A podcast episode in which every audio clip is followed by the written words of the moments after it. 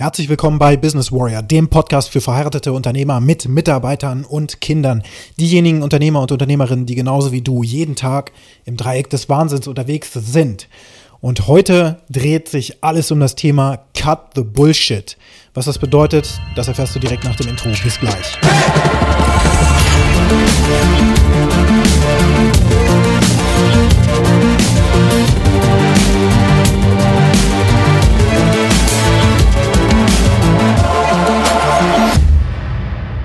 Einundzwanzig Jahre ist es jetzt her, zum Zeitpunkt dieser Podcast-Episode zumindest, also der Aufzeichnung derselbigen, dass Herr der Ringe in die Kinos kam. Und zwar der erste Teil von Peter Jackson. Das absolute Meisterwerk, aus meiner Sicht richtig krasse Filmkunst.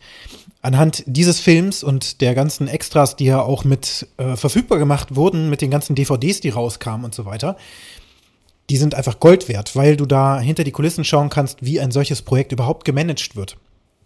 Projektmanagement ist etwas, was mich sowieso schon seit jeher interessiert weil nur mit vernünftigem Management von Projekten, also deiner gesamten Tätigkeiten und so weiter im Unternehmen, immer wenn du neue Projekte startest, das muss alles vernünftig gemanagt werden und nur dann, wenn du den Überblick behältst und wenn du genau weißt, welche Fäden da noch so in der Luft hängen und wann die gezogen werden müssen und wie man Arbeit verteilt, wie man überhaupt Arbeitsstrukturen aufbaut, sodass man sich Teamstrukturen aufbaut, Hierarchien und so weiter, die ergebnisorientiert dann eben auch die Ergebnisse zum richtigen Zeitpunkt in der richtigen Güte liefern, das ist die absolute Oberkunst.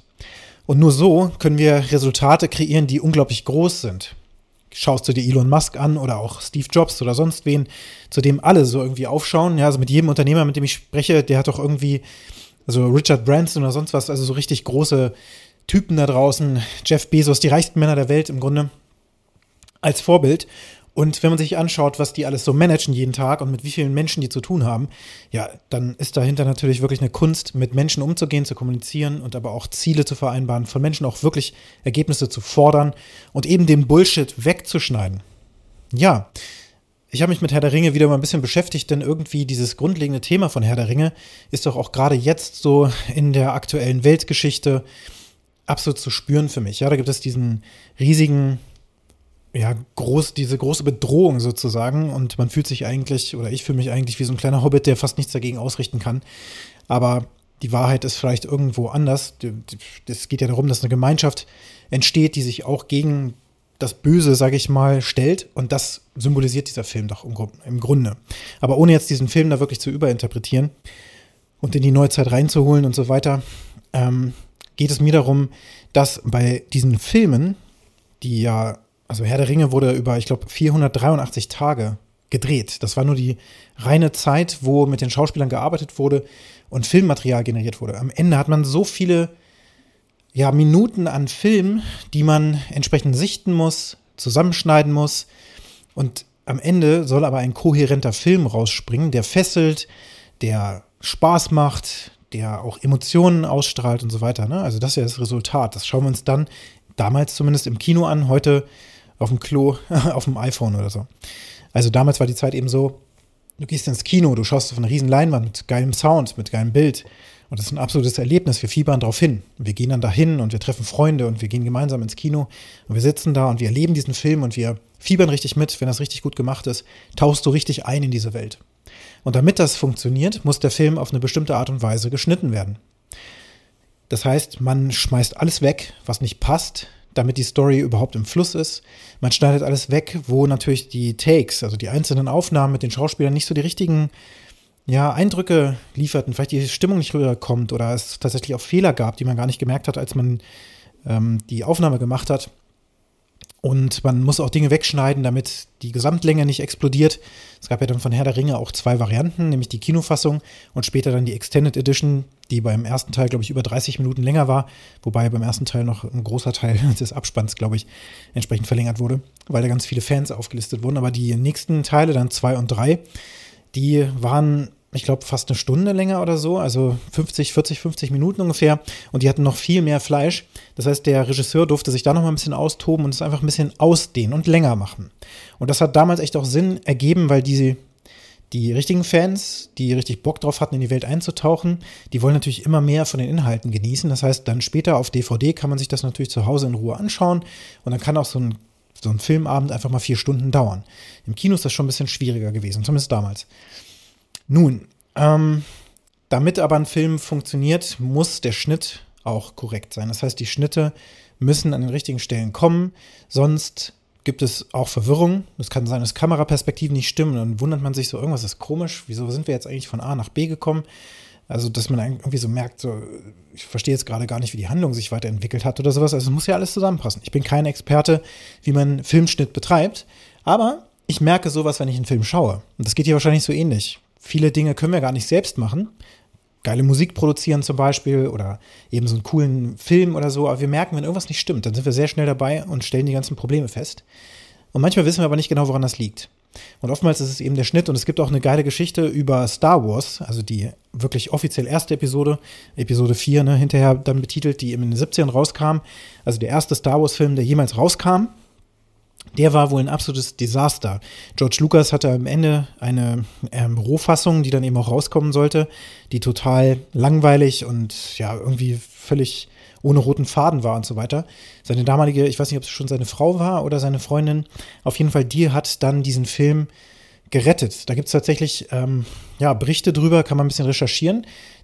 Der Star Wars-Film, der allererste, ist durch die Cutterin gerettet worden und nur deswegen auch so ein Erfolg äh, geworden. Ich weiß gar nicht, ob sie dafür einen Oscar ge gewonnen haben. Also sie hätte auf jeden Fall einen verdient gehabt. Ich weiß nicht mehr genau, wie das war.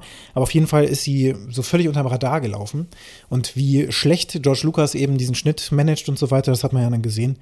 Also aus meiner Sicht zumindest bei den dann neu gedrehten Teilen in, nach 2000 äh, oder 1999 war es ja, glaube ich, mit ähm, Phantom Menace und Jar Jar Binks und so und dieser ganze Quatsch.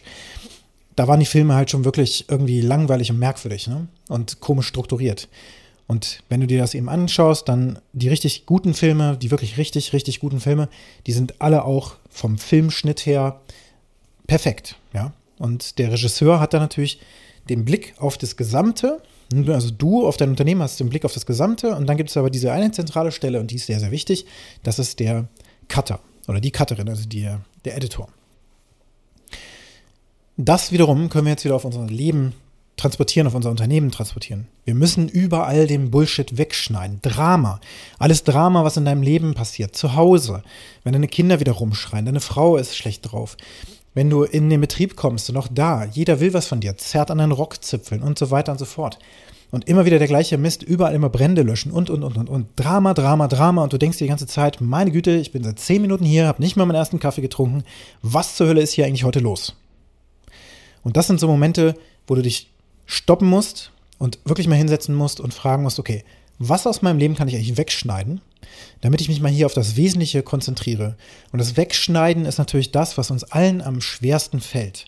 Und was uns auch allen im eigenen Leben am schwersten fällt. George Lucas hat Star Wars abgedreht und er ist dann so drin und schneidet das am Ende und denkt sich so, Menschenskind, irgendwie, das läuft nicht, das funktioniert nicht. Ich habe mir das anders vorgestellt, ich weiß aber auch nicht genau, was ich da machen soll. Er ist zu tief drin. Er braucht also jemanden, der von außen drauf schaut und mit den Grundprinzipien, sage ich mal, der Filmemacherei sich die Sache mal anschaut und dann einfach mal guckt, okay, ich bin jetzt mit dem Endprodukt hier nicht verheiratet, das ist nicht mein Baby, ich kann mich davon gewissermaßen distanzieren. Für mich hat das nicht so diese extreme Bedeutung wie für den Regisseur, also den Inhaber des Unternehmens, ja. Dann kann ich also sehr viel leichter, zum Beispiel als Consultant von außen kommen und sagen, hey, guck mal, lieber Geschäftsführer, lieber Unternehmer, an der Stelle hast du echt eine Sache, damit beschäftigst du dich jeden Tag. Aber der Benefit gemessen an der Wertschöpfung für dein Unternehmen ist einfach nicht gegeben. Das sind Scharmützel und das ist eine, eine laue Hoffnung, dass das irgendwann mal fruchtet, was du da tust. Aber deine riesigen Probleme, wenn du mal nach links guckst, dann siehst du, in deiner Produktion läuft es einfach gar nicht beispielsweise. Oder an irgendwelchen anderen Stellen, wo man eben auch naturgemäß gar nicht so gerne hinschauen möchte. Deswegen gibt es ja Stabstellen, sowas wie Controller und ähnliches in sehr großen Unternehmen, damit eben dieser emotionale Faktor, dieses sich emotional mit der Sache verknüpft fühlen. Und wenn das dann so emotional sich so scheiße anfühlt und eben auch auf dem Konto es tatsächlich auch schon mistig aussieht, weil da kommt das Geld nicht mehr an und der Kunde beschwert sich und die Mitarbeiter meckern nur noch rum, was das hier alles für Mist ist. Die kündigen, die schreiben dir auf Konuno irgendeinen Schrott. Und dann irgendwann denkst du dir so, okay, jetzt gehe ich nach Hause und selbst zu Hause guckt mich eigentlich nur noch der Hund ganz freudig an mit äh, dem kleinen Schwänzchen wackelt da, wenn du nach Hause kommst und das ist der Einzige, der sich noch freut. Hm, das kann ja nicht Sinn der Sache sein. Das heißt, ganz, ganz ruhig bleiben zunächst mal. Das ist die Aufgabe für dich heute. Und wirklich mal gucken, wo kannst du mit so einer Rasierklinge, so wurde früher ja auch wirklich der Film geschnitten, da war das ein physisches Medium, eine Celluloid-Rolle, die durch einen Mechanismus geleitet wurde und dann wurde so ein diagonaler Cut gesetzt und dann wurde es zusammengeklebt. Es wurde ein großes Stück rausgeschnitten und es wurden Dinge vielleicht auch umsortiert, damit sich ein kohärentes Bild ergibt, etwas, was fließt, etwas, was nicht zu lang ist, etwas, was einfach auch den Fokus hält.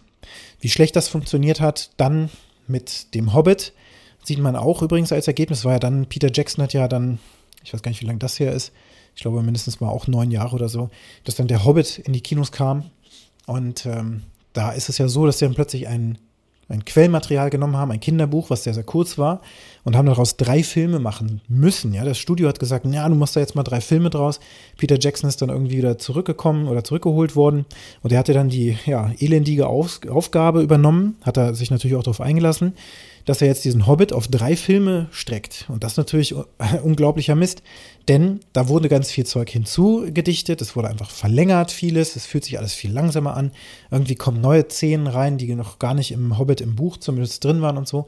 Und plötzlich hat man ein, ja, ein schlechtes Ergebnis, obwohl der Regisseur ja eigentlich ganz gut ist. Er sollte also aus wenig sehr viel machen. Und da wurde halt Zeit verschwendet, Geld verschwendet und auch, ja, der Fokus verschwendet, weil die Geschichte plötzlich keinen Sinn mehr ergibt. Einfach nur, um in diesem Fall dann natürlich möglichst viel Geld zu verdienen. Denn aus drei Teilen verdient man natürlich mehr Geld als aus nur einem einzigen oder vielleicht zwei. So, in deinem Leben, wo kannst du Bullshit wegschneiden? Wo kannst du Drama wegschneiden? Wo kannst du dich aus Drama wirklich aktiv rausnehmen, damit du dich jetzt mal fokussierst und die Sachen machst, die gemacht werden müssen? Das ist die Aufgabe für dich heute. Und wenn dir diese Episode gefallen hat, dann hinterlass mir sehr gerne eine positive Bewertung auf der Plattform, wo du diesen Podcast hörst. Und wenn du mit mir in Kontakt treten möchtest, kannst du es sehr gerne tun. Meine Kontaktdaten über WhatsApp findest du in den Show Notes. Ich freue mich von dir zu hören. Und jetzt wünsche ich dir einen ganz erfolgreichen Tag. Bis bald.